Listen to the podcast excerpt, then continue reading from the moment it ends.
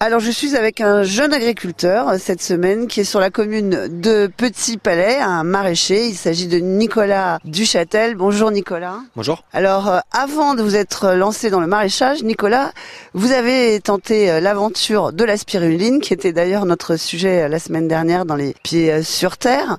Pourquoi vous vous êtes lancé euh, dans l'élevage de cette algue Eh ben en fait, euh, c'était euh, ma famille qui en avait entendu parler. En fait, euh, pour les, les bienfaits par rapport à la, la nutrition, euh, j'avais un grand-père qui était malade, il en mangeait pas mal, ça l'a beaucoup aidé. En fait, Et on l'a découvert comme ça. Et alors donc euh, l'endroit où on se trouve, avant il y avait les bacs euh, d'élevage de la spiruline.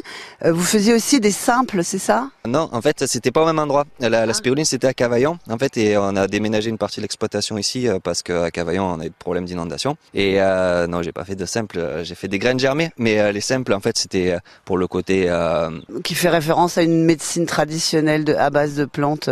C'est pour ça que ça s'appelle algo simple. Voilà, ouais, c'était pour en fait pour parler de la, la richesse des plantes euh, en bienfait quoi. Vous avez d'abord monté cette exploitation avec votre maman, mais euh, vous venez pas d'une famille où on est agriculteur.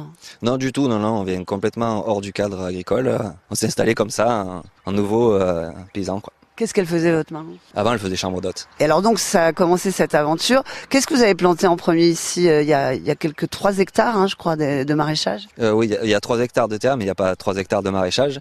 Sur les 3 hectares, il y a beaucoup d'arbres. En fait, les premiers trucs que j'ai plantés, c'était des arbres. Parce que le projet à la base, c'était de faire euh, une bonne partie du terrain, en fait, où c'était euh, des, des fruitiers avec dessous, en fait, des animaux qui pâturent. Cochons et volailles. hein. Voilà, cochons et volailles. Mais vous les avez plus, qu'est-ce qu'ils sont devenus Ça fait manger. Par des sangliers Euh, non, par moi. Ah oui, tout simplement. Mais vous allez en remettre de toute façon parce que ça fait partie un peu de votre euh, philosophie euh, de, de travail ici. Vous travaillez en, en permaculture. Voilà, si on- je pense que si on essaie de s'inspirer des écosystèmes qui marchent, il y a des animaux un peu partout, donc ce- ils ont leur place dans leur écosystème. Quoi. Et euh, justement, c'est pour une euh, philosophie de vie que vous êtes lancé dans l'agriculture. Vous avez été formé à ce métier. Oui, oui, j'ai fait un BTS agricole à Pétrarque, hein, à Avignon. Et vous vouliez euh, qu'on mange des meilleures choses. hein. C'est un peu ça si je résume votre pensée. Euh, Il y a ça, oui, effectivement, et puis c'est surtout en fait moi la, la partie euh, culture qui m'intéresse. En fait, euh, comment on peut essayer d'améliorer un système agricole qui est pas toujours euh, génial, mais bon, euh, on essaie de, de trouver des solutions en faisant le moins de compromis possible. Quoi.